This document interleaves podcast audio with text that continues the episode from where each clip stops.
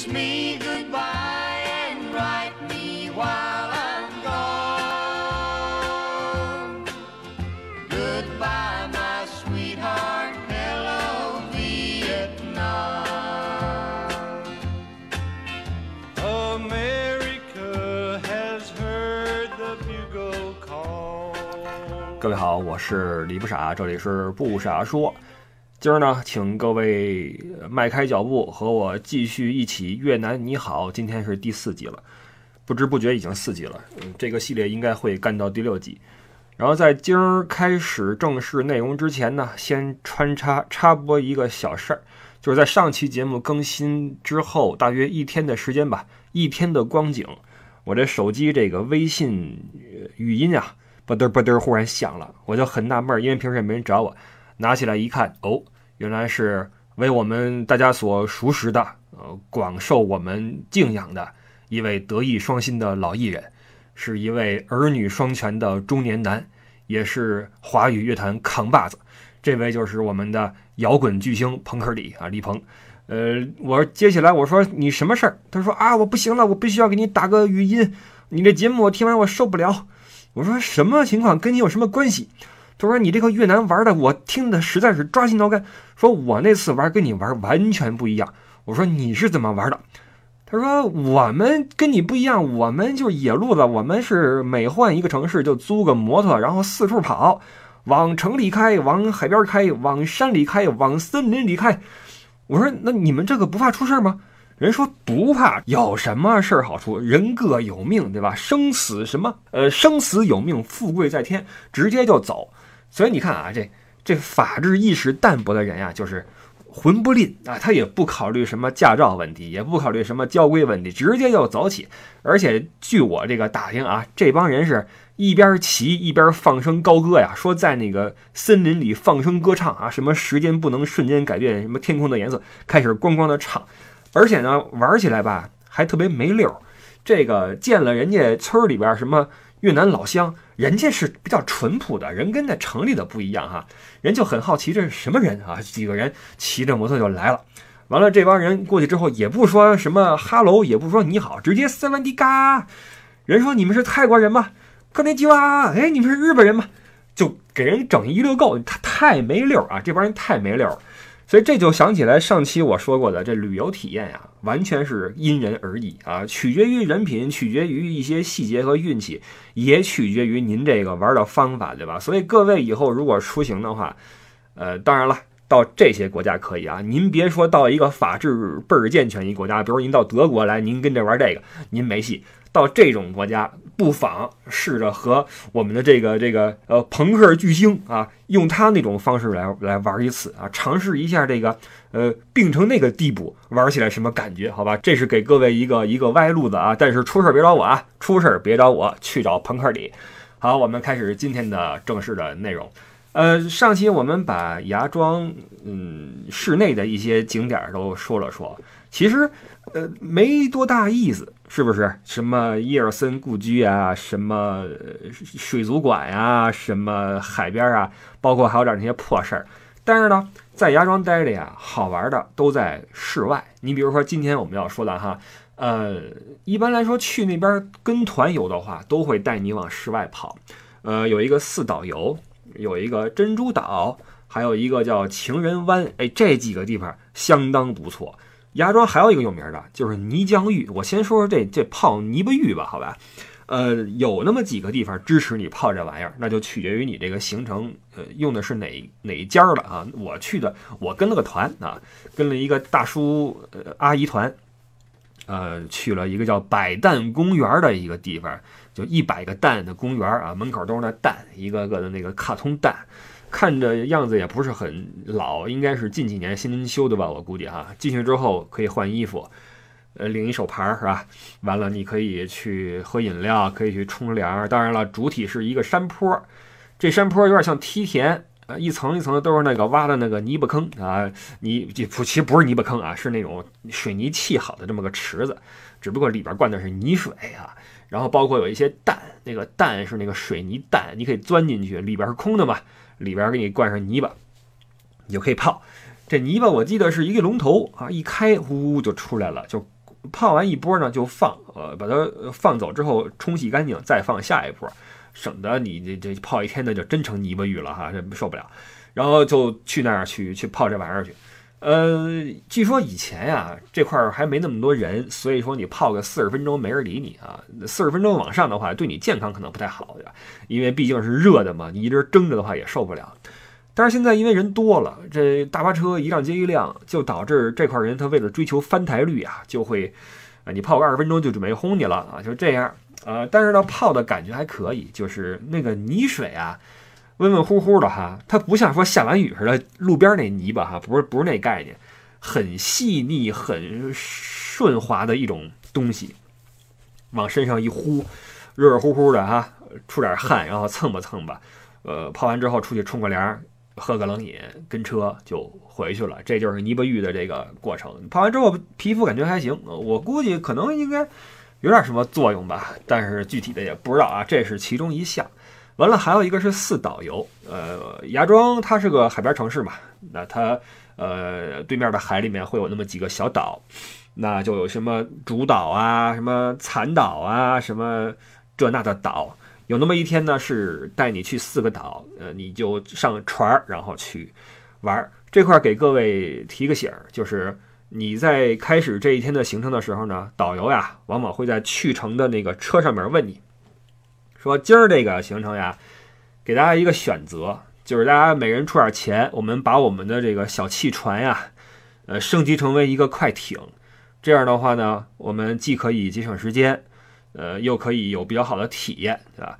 呃，遇到这种情况，我给您的建议是，一定一定一定要花钱升级啊，千万要升级，因为它标配的那个汽船啊。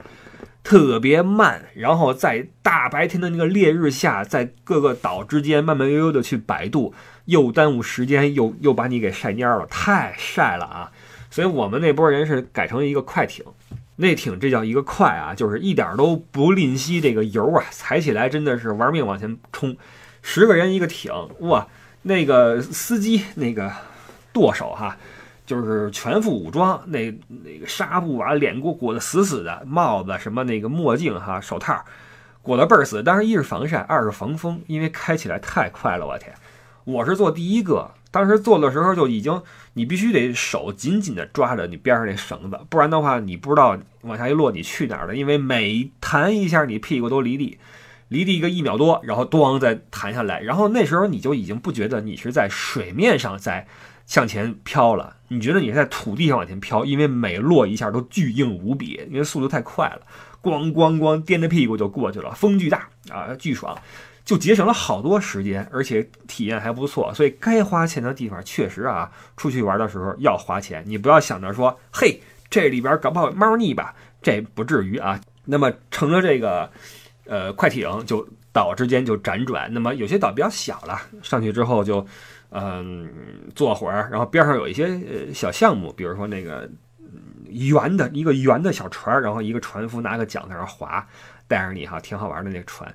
就是出去这四岛游有一个特点，就是它那个海水很漂亮，因为芽庄城市边上那沙滩，那个水是浑的。然后我们也说了，那沙滩很窄，你往前走个十米、二十米就。就抖了，就就下去了，所以所有人都挤在那么一个小的区域，然后游起来也不舒服，而且有那么一天刮大风，那个浪特别大，浪大没关系，但是那天游泳呢，我发现一个很可怕的现象，就是你戴泳镜之后，你一潜水，你发现你的身边全是塑料袋，太可怕了，各种的饮料瓶子、塑料袋，然后食品包装、垃圾全在海里面。我不是说它脏啊。我是说，这个污染太严重了。这些污染平时你看不到，但是这个浪一旦被风打起来之后，那天整个退潮之后，沙滩上全是白色垃圾，触目惊心，真的是触目惊心。你想象不到会有这么多白色垃圾在海洋里漂浮。就是现在，就是科学家已经发现，在地球上最深的海沟最最下面，已经有塑料的这个元素存在了，这个分子存在了。也就是说，塑料已经无处不在了，在我们这个在我们这个地球上。你不要小看这个信号，这个信号意味着所有的海里面的鱼都会把这些塑料，要么被它缠死，要么把它吃到的体内。那么这些东西它迟早会用各种方式回到我们人类的体内，你知道吗？这是一个非常可怕的事情。所以呼吁一下，就是我们还是尽可能的、尽可能的环保。我知道在现在这个社会里面，我们很难做到这一点。我们天天有那么多的快递和外卖，每你想没想过，你订的每一单的外卖都是一堆白色的垃圾。你想想，全中国，咱们就说光说中国有多少人在订外卖，多少垃圾每天在排放？以前是没有的，以前都去饭馆吃饭，对吧？现在这个是很可怕的一个事儿，所以呼吁大家还是能做多少做多少，我们尽可能的对环境好一点，对地球好一点，好吧？那么出了芽庄之后，去这个几个岛的话，海水很清澈，就很很舒服啊，这是四岛游的一个一个意义所在。你不会在都是海边，我在这儿待着，完全不一样啊。然后有一个岛叫残岛啊，这个是一个大岛屿。在上面吃的午饭，呃，大的自助餐啊，吃的还不错。完了，海边是各种项目，那种带你在水上面各种翻呀什么的。完了，我们这边都是大叔什么的，就没人去，都去后边那边躺椅、游泳池什么那地方待着啊。你别说，真是不错，环境也好，然后玩的也开心。嗯，那天我是找了个地儿躲着阴凉哈，然后我印象中来了一姑娘，嘿，一看就是同胞。婀娜啊，那个妩媚，那个身段哈，嘿，那个泳衣穿的哈，到我旁边一待，然后他在我身边停留了得有个四十分钟。这四十分钟期间，他只做了一件事儿，就是自拍啊，不停的自拍，而且是不停啊，就是我很佩服这一点，就是你要让我去做这事儿的话，我会做不下去的，因为你旁边不是行走的人，你旁边的人都在那待着没动，完了你在那拍。哇塞，这哥我得尬死了！但姑娘没事儿，姑娘一直在那儿拍，而且她又在我前面不远，她那个手机屏幕我看的巨清楚。拍完之后开始修，修这儿修那儿的哈，完了发朋友圈，也是个乐儿。你别说啊，四十分钟一小时能在这儿一直自拍，然后各种的脖子往这儿扭，往那儿扭，然后这个眼睛这那个双眼皮拉的特别明显啊！啊，我这这个角度，那角度我不停啊，这。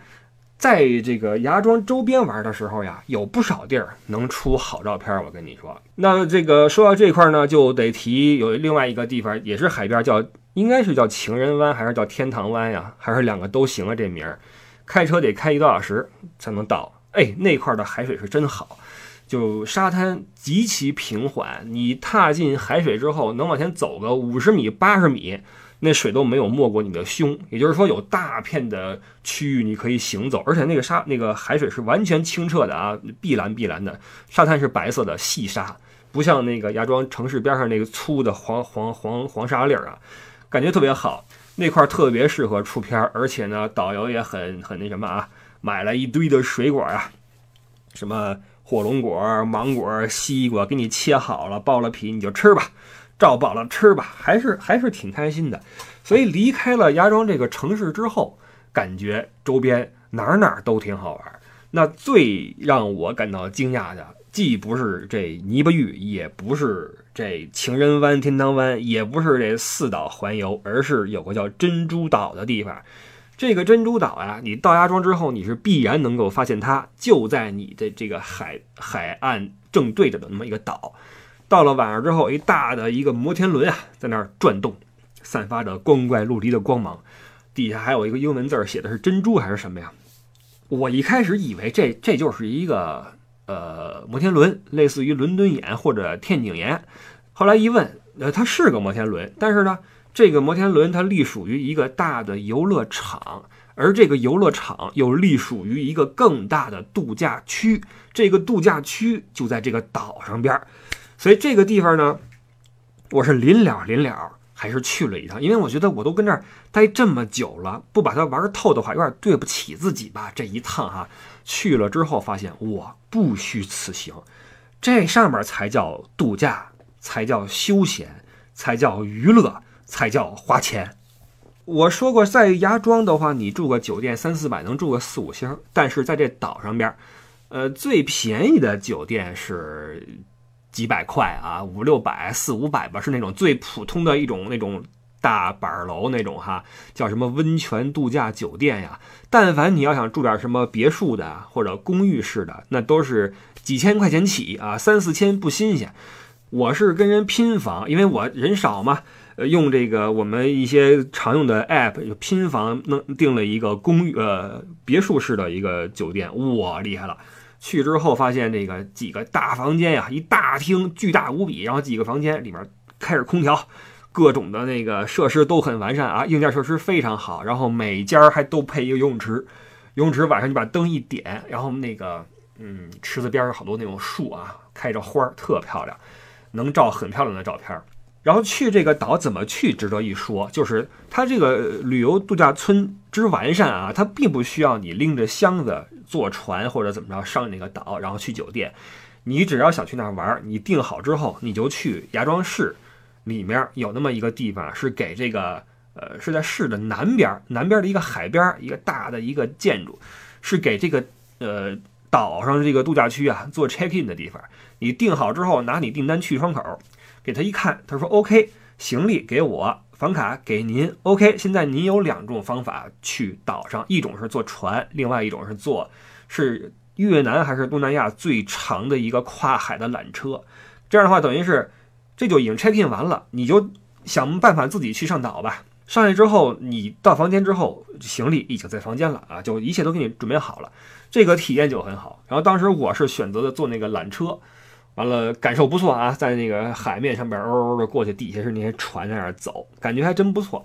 完了，缆车一下来之后呢，直接进入那个大型游乐场，因为你不需要做任何事儿嘛，你反正行李也到酒店了，你也有时间，你不如先玩。那么有你的通票，对吧？你就可以四处去打卡，有各种的游乐设施啊，有点像那种迪士尼呀，或者欧洲乐园呀，或者说。石景山游乐园啊，或者什么欢乐谷啊，有点类似于这么个地方，很大。但是好的是什么呢？人少，人非常少。我那是旺季，六七月份去的，人都不多。你可以随便去打卡一些你好玩的、觉得好玩的项目，可以呃反复的刷啊，这是很好的一点。唯一有一点缺点是什么呢？就是餐饮到了七八点就没了。但是这个游乐园呢，它能开到十点，因为那边天热嘛。这个是很爽的一件事儿啊！到晚上你可以继续玩，包括看一些演出，但是吃的就没了。那天我还饿了，对吧？然后我找了一个自助餐餐厅，过去一看，还开着门呢。我说多少钱一位啊？人说人民币二百一。我进去看了一下啊，我看什么蚝啊，什么龙虾呀，什么各种啊，吃的是很丰盛。但是我觉得二百一，哎呀，我说这，我说这不我我回回去回去再看看。然后我就走出游乐场，然后搭上一辆那个电瓶车啊，电瓶摆渡车。这个岛上面啊有很多很多极其正规的工作人员，就到这个岛之后，你就可以完全忘记所有的对外界的提防这种戒备了。没人会坑你，没人会凶你，大家都很礼貌，然后微笑服务，英语都不错啊。有管家，有司机，有什么服务员，各种各种各种。我坐那小车。他一看我房卡，OK，呃，给我拉去了我的房间。进去之后吃点什么呢？拿起一个菜单，打电话叫了个套餐。我点了个双人套餐，叫完之后过不会儿，哎，来了，给我送过来了，戴着白手套啊，呃，来了。啊，您请慢用，我还给点小费，他特高兴啊，谢谢谢谢，走了。我就跟那儿吃，吃完之后跟那屋里边溜达溜达，然后过不会儿呢。那个跟我拼房那几个回来了，他们是住另外的卧室的，我是住这个卧室。然后他们进来还，哎，你什么人？我说这这我住这儿的呀。哎呦，他们还挺不高兴的哈，就有点那种被侵犯的感觉。说你你你怎么进来的？我能看你房卡吗？意思就是说中国人啊，意思就是说是不是我是翻进来的，不是这儿的人？嘿，我说你这个，然后他们立刻打电话给导游，哎，怎么回事？我们这儿怎么有别人？导游说：“对，你们那个房间因为没没占满，所以可能会有别人进来。一解释，然后那边说：‘哦，好吧，蔫了，蔫了。’然后呢我就跟这儿玩我自己的。可惜我就住了一晚，第二天我就在那个岛上面又玩了会儿那个水上项目，然后以这个受伤告终啊。受什么伤呢？说完之后，可能你们这个心里边会一一抽抽啊。我这个脚脚磕在了游泳池的边上，把这个指甲给掀了。”哦，给我疼坏了啊！疼坏了，哇塞！然后就裹上药，就就宣告结束啊！我可以回回回去吧，回芽庄吧啊！然后，所以我给各位一个建议啊，就是你如果来这儿玩的话，就是你来芽庄玩，一定请务必要来这个珍珠岛玩。这块是唯一一个让我觉得可以来第二次的地方，就是叫上一堆朋友，你们几个一块儿，呃，拍个几千块，跟这儿住个两三晚。你白天躲躲太阳，睡个懒觉，或者跟屋里玩牌，晚上出去溜达溜达，然后游泳、刷那个游乐设施，是非常爽的体验啊！在这个岛上边是很正规的一种度假体验。只不过呢，它的这个物价水准跟城市或者跟越南的平均水准就完全是两回事了啊！就就这你就做个取舍吧。所以如果你是在这玩的话，请务必两晚起步，因为跟团游啊。有一些跟团游，他还是稍微的替你考虑了一些这个体验感，他把这个项目给你含进去了，呃，包你一晚的珍珠岛。但是你想吧，你头天晚上七八点、八九点玩完之后进屋，还没新鲜呢，是吧？第二天早上起来十点多，哎呦不行，得 check out 了，这有点难受，就让我那天我就觉得有点，哎呀，说这干嘛这样对待自己呢？不干嘛不多待一天呢？就觉得有点寒酸，你知道吗？有点寒酸，所以这个以后这种情况呀，大家就多待一晚啊，多待一晚。OK，基本上芽庄我们就差不多了啊。这个室外的也说了，室内的也逛了啊。室内还有一个大高楼，大高楼顶上是一一个露天的迪厅，你可以去蹦迪啊。有不少咱们同胞去，OK，也就这样了。所以那，接下来就请各位这个跟我走吧，我们一起去南方，我们一起去西贡。啊，所谓西贡啊，就是现在的胡志明市。我们知道世界上有很多城市啊，它在历史上有另外一个名字。你比如说圣彼得堡，以前叫列宁格勒；格但斯克以前叫但泽。这些名字的变化呢，大都跟一些战争啊或者政局的改变呀有关系。那胡志明市也是如此。越南是一九七五年南北统一，那南方的这个首府也就是西贡了。统一前是西贡，统一之后。啊，对吧？我们一统了嘛，这个改个名儿吧，就叫我们的这个伟大领袖的名字吧，胡志明市，好吧？我们叫胡志明市。但是说实话，从我个人角度来说呀，我还是喜欢称这个城市为西贡、塞贡，对吧？因为我们去西贡玩的话，看的是什么？看的就是它原本的样子。原本什么样子呢？它呃在南方啊，然后被外国占过，然后。走过资本主义路线，完了也吃过见过，也玩过西方的东西，被风格上被渲染了很多，被渗透了很多。所以，我们去西贡的话，玩的看的正是这种风情。而且，我们说你在西贡，你看那歌剧《西贡小姐》，对吧？你喝那啤酒，西贡啤酒，你横不能说我们去看胡志明小姐，或者说胡志明啤酒，你觉得有点奇怪，对吧？所以，其实在我心中呀，西贡就是西贡。我们要看的就是它以前的样子。当然了，越南统一是个好事儿，对于这个国家来说是一个不容易的事情。那胡志明先生也很伟大啊，这个是后话。我们在下一期会说很多有关越南历史的话题。那么我在芽庄玩差不多之后，我就开始查这个地图，查这个胡志明市。我一看离这个呃芽庄不远，四百四十公里，这个距离还 OK，呃，应该是一天能够到达的样子。我心想。来都来了，怎么着得去一趟那边吧？我寻思着找个火车或者怎么着哈，过去应该挺快的。我心想火车还不半天就到了，结果开始查，一查不得了，火车从芽庄到西贡最快的一班是七小时二十分钟，四百四十公里要七小时二十分钟啊！完了，普通的车是八小时甚至更多啊！这个速度让我感到很钦佩，就是不出国呀，朋友们啊！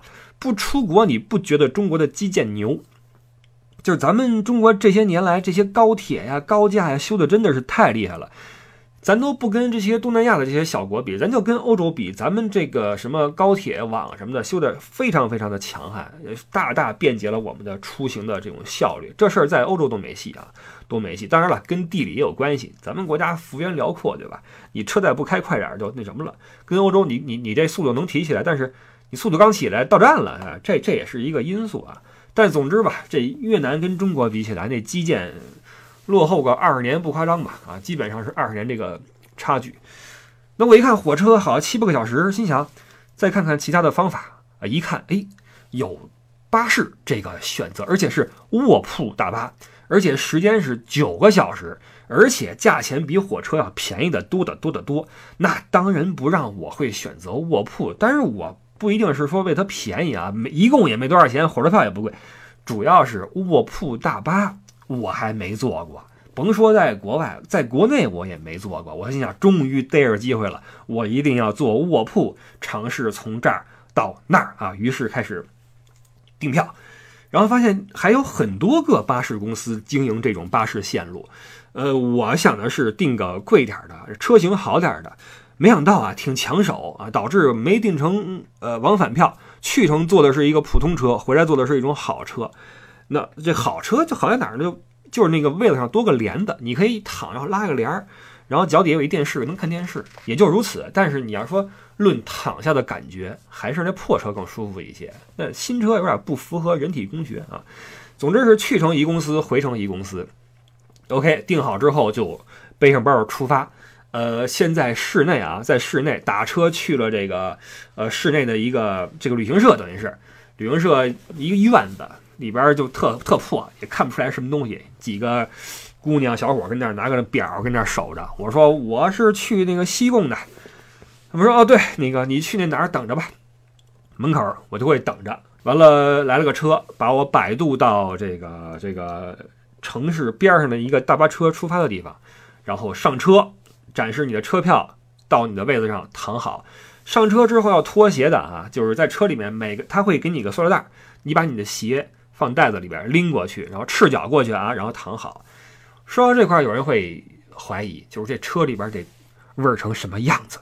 我跟您说，一点味儿没有。为什么啊？我琢磨了一下这个问题，一开始我也担忧，那这样的话岂不是完蛋了？还真不是，在越南呀。他们的生活中很多场合需要你脱鞋。上期我们说了，你去寺庙、去占婆塔，你做呃这个这个祭拜的时候要脱鞋；你回家要脱鞋。有些餐馆干净的，你进去也要脱鞋。而且他们这个这个鞋呀，也不是说像咱们这种说非得穿个什么桥啊什么的，不穿球鞋，都是那个什么凉鞋、踏拉板什么的。就导致这个脚啊，每天它没有机会捂在一个密闭的空间里滋生那些真菌啊什么的。你想想吧，你的手为什么你的手没有味道呢？你你一直是这个有有风在吹着，有太阳晒着，在在外面暴露着，就不会滋生一些气味出来。所以越南人这个这个脱鞋之后呀，还真没味儿，车里边一点味儿没有。但是呢，朋友们，脚臭易躲，狐臭难防啊，朋友们，哇！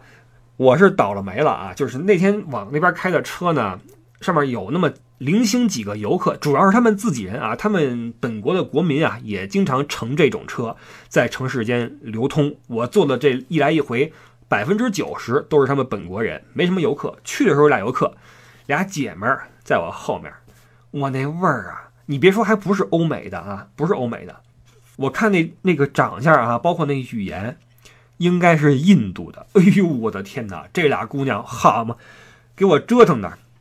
哎，总之是比较崩溃啊，比较崩溃。哎，对了，我突然有个信息来说一下，这种卧铺车呀，实际上在中国已经没有了，呃，应该是都被取缔了。应该是二零一七年的时候是最后一波这样的车下线退役掉了，因为在二零一二年出过一个新闻，说五年之后，等这个最后一波这样的车。这个年检或还是什么执照过期之后呀，就不再颁发新的证书了。也就是说，这种车要从市场上消失了。为什么？因为这种车，呃，虽然它事故率没那么高，但是事故死亡率特别高。因为卧铺车呀，这第一啊都是晚上，你都是睡觉的时候出事儿。再一个呢，它为了让这个床能够架稳嘛，它车里面全都是竖的竖着的那种铁棍儿。一会儿一棍儿，一会儿一棍儿，也就是说，一旦出事儿之后，你没法爬起来之后立刻像一个普通公交车那样有巨大的空间让你跑出去。它没有，它都是那个这儿一棍子，那儿一棍子，把人一卡，一旦着了火就很惨很惨。所以为了安全起见，二零一二年咱们说，慢慢的这些车就不用了。所以到了二零一七年是最后一波这样的车从我国的这种客运市场上消失。我们现在都高铁了，对吧？但是越南至今还在用这种车来做这种传输啊，那我就还好，我体验了一回，在国内没这个机会了。那么就一路就开过去，我开的风驰电掣呀！我那司机真的是，而且他们那个原本我我以为是个高速，但那高速我觉得也不像什么高速啊，路边都是那个什么村子、寨子、什么狗，骑摩托的人，然后超车的时候倍儿猛，从右侧超车啊，我不知道为什么，这是瞎开呢嘛，一边超一边摁喇叭，滴滴滴，呜呜的过去了，哇，开太猛了，而且原计划是九小时到站嘛，结果提前了一小时就就到了，不论是我去程还是回程，都是提前一小时就到了，你就可想而知，这帮司机都是在超速行驶，而且开的是极其的猛，我记得回来的时候。呃，进芽庄的时候，因为有点堵车啊，踩一脚刹一脚，踩一脚刹一脚，晃的不行，导致到了站之后，一开门有一个越南妇女下车之后直接跪地上就吐了啊，到这个地步了。但哥们儿没事儿，哥们儿其实是从小晕车的，晕得很厉害。但是哥们儿自打去完了德雷克海峡，嘿，这就这就是摇篮啊，能够哄我安心的睡去，让我想起了在南极的夜晚啊，听到这样的音乐，让我想起了在国外的生活啊。这个开玩笑啊。这个插个广告，微信视频号搜索“李不傻”，看我在南极的小视频啊。OK，那么这些车开的极其的猛，就导致原计划是六点半到胡志明市，结果好五点半就到了。但是没关系，五点半天也亮了，而且也不冷，有点有点热了啊，太阳已经晒过来了。那我就背上书包开始往城里走。我做了攻略了嘛，知道怎么去酒店。我心想，反正时间也多，那我走过去吧啊。走两步之后呢，突然看到一个大叔骑着豫南的那种客运旅游三轮，跟我打招呼：“嗨，小伙儿，嘿，跟我问候啊，早上好。”然后我一听，嘿，这哥们儿会说英语啊，就是你知道吗？在芽庄三个礼拜啊，我憋坏了，就是你没法跟当地人交流，他们不说英语，也什么，他们也不理你，很难受。但到了西贡之后，哎，上来之后就是一个骑这种，有点像那种。就是老北京人力三轮，这是老西贡人力三轮啊，这么骑这么个玩意儿的一个大叔打招呼，哎，去哪儿？我说我要去酒店。他说哪酒店啊？我带你去。我说不用了，我说很近了哈。他说行，那他说那你这个玩的开心啊？我说好嘞，就来回就这么过了几句英语，让我觉得哎，这哥们儿可以啊，岁数挺大的了，看着英语真不错。完了，我就对这个城市的这种开放性啊有了一定的认识，觉得哎还可以。然后走几步到了酒店之后，服务态度不错啊，说您请坐。我往边上一坐，过来了，拿笔拿纸，您的姓名、护照号，好，请稍等，我去帮您去做 check in。嘿，都不用我过去啊，我也没订什么好酒店啊，就这服务业也还行。完了到了房间，把包一撂，洗洗脸，心想天也亮了，呃，出去溜达一趟吧。实际上我在到酒店之前呀，已经在路边吃的是早点了，哇。有意思啊，那个是一个专业的早点铺子，应该是专门给那些上班的人吃的。呃，是那种碗呀，那碗里边已经给你放好了那些粉儿和那个丸子了，还有那些菜叶子啊，那种薄荷叶什么的。然后只要你说你要这个，然后边上有一大锅，大锅熬的是那汤，拿那勺子一崴起来，咣把这个这一碗给你一沏啊，一冲，叭给你了。哎，吃的倍儿香啊！我也不知道它叫什么，嗨，吃的是倍儿好。吃完之后到酒店。啊，歇会儿之后说出去玩会儿吧，出去了，刚走过一个街角，哎，你猜怎么着？又碰见那个老西贡人力三轮大叔了。大叔正跟街边坐着呢，跟那儿歇着呢。一看见我，哎，去哪儿啊？我带你去啊，哪儿我都认识。用英语跟我说啊，他说带你去，然后什么 introduce 什么的，story 来吧。然后我长了个心眼儿，我说我要去这儿，我给他手机看啊，我要去西贡河。我说多少钱？是不是这个数？我给他比划了个数，就是一个市场价格吧。他说没问题，上车上车上车。我说是不是这数？他说你走吧走吧，来来来，就把我给呃扶到了车上去，我往那儿一坐啊，就起步了。呃，这个三轮啊有个特点啊，就是他这个人不在后面，人在前面。他这个他是后边有一个椅子，坐上面蹬车，然后有一个扶手嘛，就是车把，车把前面是一个。一个一个座椅，你坐在前面这个椅子上啊，一个一个座上一个斗里边，等于他在后边骑，你在前面听他说话，然后看两边的路，然后你前面什么都没有，视野极其的好啊。所以这个车有个外号叫“克先死”，就是但凡但凡出事了啊，撞车了，那肯定是您是您是这个前面的那个保险杠，您是肉垫啊，克先死。我坐着这克先死开始了，我在西贡的。游览一路，他就给我讲：“哎，这边这个房子是什么？那边那个是什么？你是哪来的？哦，你们那个国家语言是这样的，对不对？我曾经跟谁认识？什么？各种的攀谈，这个体会还是很好的啊。他给你讲很多你不可能在攻略上看到的玩意儿。这个楼以前是什么？那楼是什么？呃，这个风格是怎么回事儿？然后当时是是谁谁谁跟那儿住过？各种的吧啊。然后一路骑到了西贡河边，在那桥上边待了会儿。那原本上呀，我们的这个交易啊，在这块就要结束了啊。然后呢，但是他因为跟我聊得很好，我也挺想跟他多说说话的。他就说我这么着，我再带你去其他地方玩会儿去。我说那也行，对吧？那等于是我就就你就再算钱嘛，对吧？走吧。然后就带着我又往其他地方骑去啊。这回就完啦，上了贼船了啊，上了贼船。这个。首先要说带我去了一个什么地儿呢？呃，很好玩的一个地方，叫广照会馆。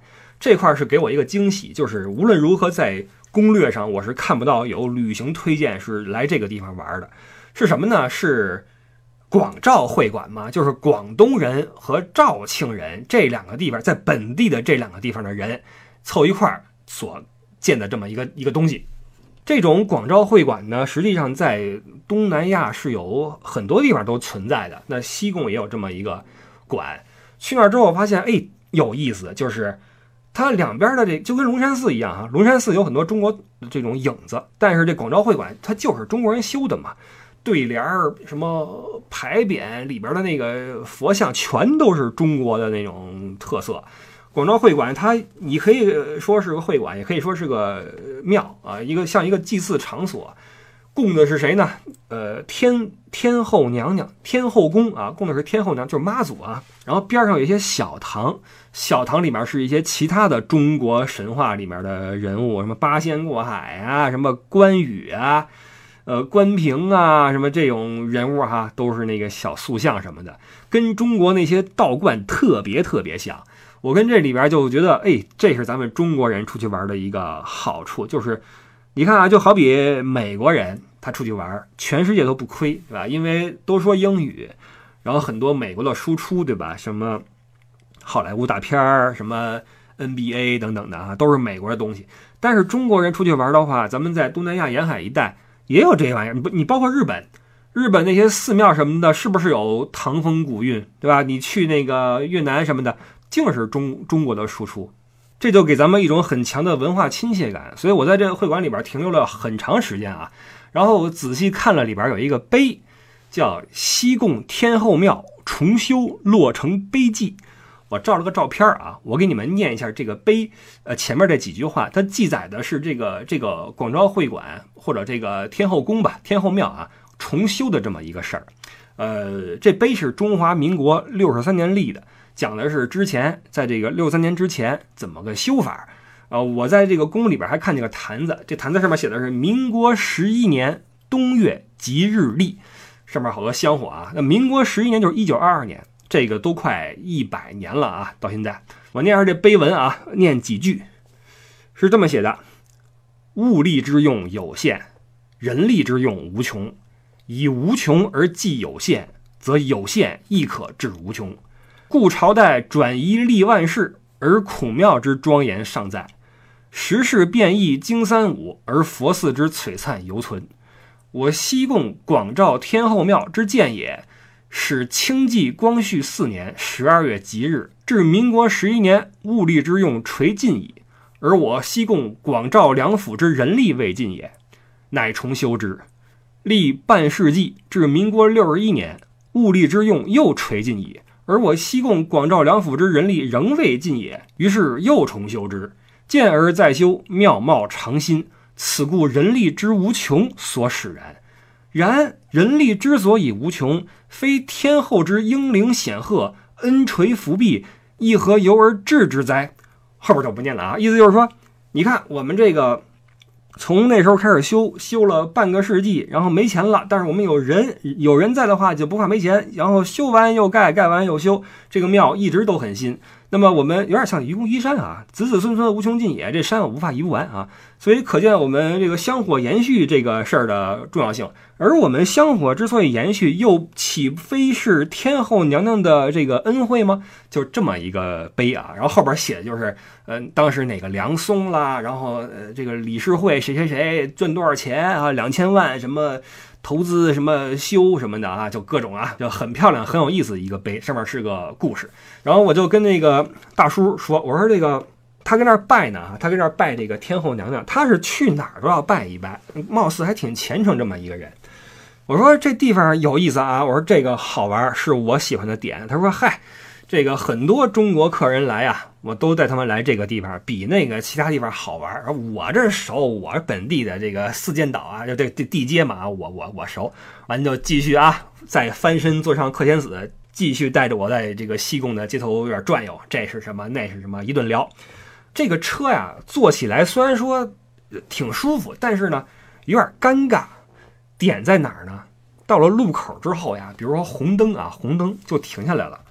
你知道越南他没人骑自行车，都是摩托，要么就是开的汽车。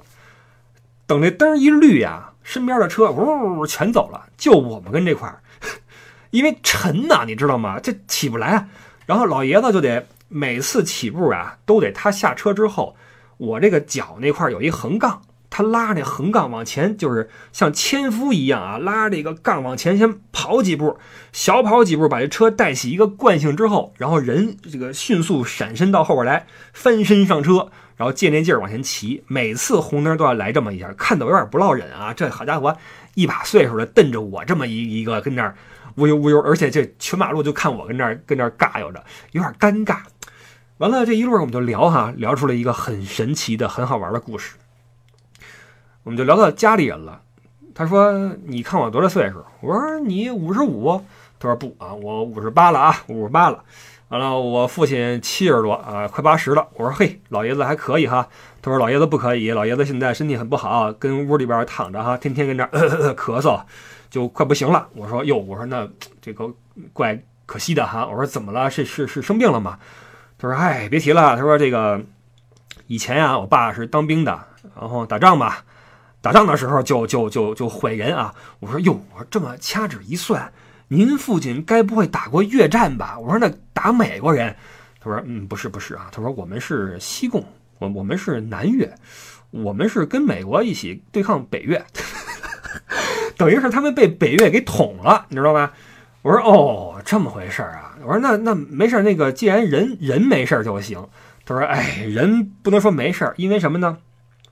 南北越一统一，他们是南越的嘛？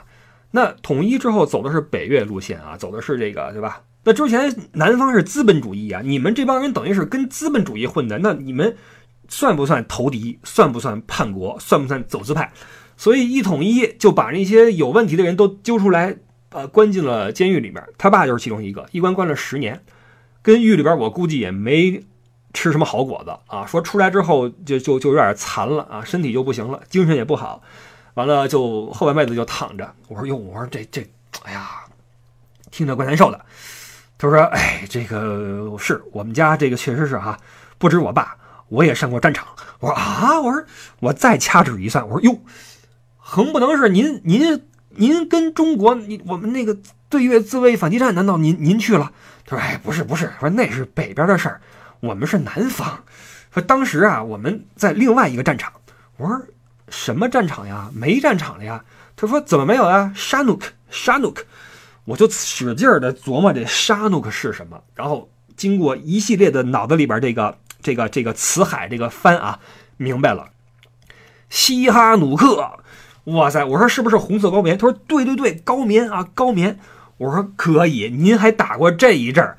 他说：“哎呀，别提了，战况之惨烈呀！跟我比划啊，嘟嘟嘟嘟嘟嘟，说那个我的战友，我身边的人，这个腿炸没了的，眼睛子弹打瞎了的啊，跟我比划那个私处啊，说这块炸没了哇！我说那你没事他说我没事我没事我说这个身边都是子弹，啾啾啾啾啾。我说你太牛了，你们家这。”这两代人等于把越南近代史给打下来了哈，一次是这个南北越，一次是这个什么，这个这个打那个红色高棉，好嘛？我说您可真行，我说那希望你下一代不要再经历什么战争了啊！我说你的孩子怎么样啊？他说我有四个孩子，大儿子十六岁啊，最小的这个十一个月啊，一共四个。我说哟，我说那大儿子怎么着？上大学怎么着？他说哎不行，上、那个没钱，没钱上不了大学，以后就就干点什么别的吧啊，跟我这么说。但是说实话啊，呃，听到这儿的时候呢，我跟他聊的还是比较开心的。那你能看到他带我去的地儿也不错。交流也很顺畅啊，英语真的好，而且很会说话，然后也很会，呃，照顾人，服务的不错。但是到了后来，我真的在怀疑，就是他这些事儿是不是真的呀？因为什么呢？嗯，我最后是想去那个越南，不是那个胡志明市战争历史博物馆，我想去看那个跟越战有关的那个历史去。然后他说：“行，我带你去那个附近吧。”那是骑过去了。然后我说行了，我说下车，谢谢您的这个啊介绍，多少钱呀？他给我报了个数，多少钱我忘了啊，但是是个天文数字，呃，就是几十万、几百万，人民币是得有个大几百，四五百还是六七百啊？哇！您就带我干了一个半小时、俩小时哈，具体时间我不记得，最多俩小时。就说你这你你这活儿。辛苦点儿，你干的不错，你横不能要我七八百吧？一小时四百块，什么价格这是？我说你之之前不是不这数吗？他说之前那二十分钟，你这俩小时了。你看这怎么这那？你说你哪儿都去了，你玩的高兴不高兴？就面孔大变啊，就判若两人。他是把我拉去了一个小的一个街上面，没什么人，在一树荫底下就开始跟我刚起来了。当时我第一反应就是，行吧，这肯定是上贼船了。我说你这事儿不对，你应该事先告诉我价格。都说你要价格是吧？你等着。完了，从那个椅子底下嘣一抽，抽出来一张塑封的一个 price list，一个价格表，上面写着几小时多少钱，几小时多少钱，对应的那个时间还正是他说的那个数，人民币大几百。然后还有一个萝卜章啊，什么什么西贡什么旅游什么的。这肯定是假的呀，肯定是拿出来一个幌子嘛，骗人的嘛。因为谁看到这个价会上车，对不对？我说 no，你这你这不对，你应该提前跟我说。他说不行，哇塞，就变了一个人啊，就跟那精神分裂了一样，哇塞。然后你知道这个人的感情呀是有惯性的，就是前一秒我还特别的感谢他，我还聊得不错，有着很好的体验，忽然他变成这样了。就使得我没有任何心理准备，就是说我再怎么横，再怎么样，我我需要时间酝酿，你知道吗？他突然变成这样之后，我就我就我就晕了，而且他拿出这么一个破玩意儿，我心想得那肯定是上贼船了，而且有理说不清。这地方你说你跟他怎么着？你跟他是是是打呀，还是还是撕呀？来个警察他帮你吗？对吧？这不就是你到外边被人黑了吗？我心想得吧，我说你这钱我没这么多钱啊，我说我没那么多钱，我拿出钱包。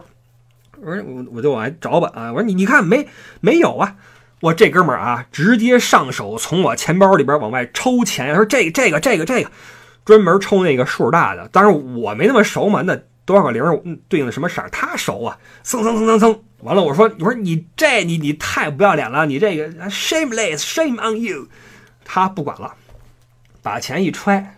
然后扭脸走了，一边走一边摇头啊，做出一副这个一声叹息的样子。哎，这个年轻人啊，就这感觉啊，走了，哇，留下我在那个树荫下凌乱呀，在这个热带的这个夏日的风中颤抖。我说这这，然后我我我下意识的翻出手机，看到我们三车的那个听友风浪哥说不傻，克先死有很多骗局啊，要小心。哎呦，我天，晚了一步呀，晚了一步。但是呢，这个请各位啊，听到这儿，我估计你们肯定会觉得，哇，李不傻你太囊了，囊踹是吧？你个废物，你丢人，你跟他干呀！我说了，人的情感是需要一个时间去酝酿的。这哥们儿太会铺垫了，你知道吗？讲了这么多好玩的故事，就是在这个时候，我就怀疑他们家的事儿是不是真的。但我觉得应该是啊，看年龄和他讲的那个状态，不像假的，可能是真的。但是。这可够狠的啊！最后是抽了我多少钱走啊？反正数是非常非常多，但是没关系啊。等到那个之后到了河内的时候，我给你们讲我怎么跟人刚的，好吧？我那时候我我情绪到位了，好吧？到位了。当然了，主体还是比较怂啊，主体还是比较怂。呃，那好吧，反正这一集也差不多了哈。我到西贡走了一半，然后下一步就该进这个历史博物馆了，战争博物馆。因为我们知道越南这国家的人呀，性格有点有点梗。呃，跟这个扛完跟那个扛，对吧？历史净跟人杠了，完了，我们也经常说说越南人不喜欢中国人，那这里边到底经历了什么？发生了什么？是人性的扭曲还是道德的沦丧？是吧？我们就等下集再揭晓了。下集呢，我会呃就着西贡的一些景点，包括一个叫统一宫的这么一个地方啊，这地儿是以前是南越的总统府，结合这儿的历史，包括西贡一些其他景点来聊一聊越南的简史啊，说说越战是怎么回事，说说它跟周边的国家一些摩擦什么的啊，这是我们下一期的内容。然后我做个。预防针啊，打个预防针。我提醒一下，下期我要收费。下期因为我查了很多资料，逛了很多博物馆，然后也费了不少劲，跟这种讲旅游心得是是两回事儿。所以下一期我会做收费的播放，一瓶水钱啊，您就当请我喝瓶水。当然了，您也可以就是说跳过这一集，等下下集再听我的河内都干了什么，好吧？那今天就感谢您的收听，就先到这块儿结束。OK，新浪微博艾特李不傻，然后视频号、微信视频号搜李不傻，看我的小视频。入群的话，L E Y O U E D D I E，加我们群主的微信，可以入听友群来一起来聊天儿。呃，目前就是这样。好，感谢您的收听，我们下周或者下下周再见，拜拜。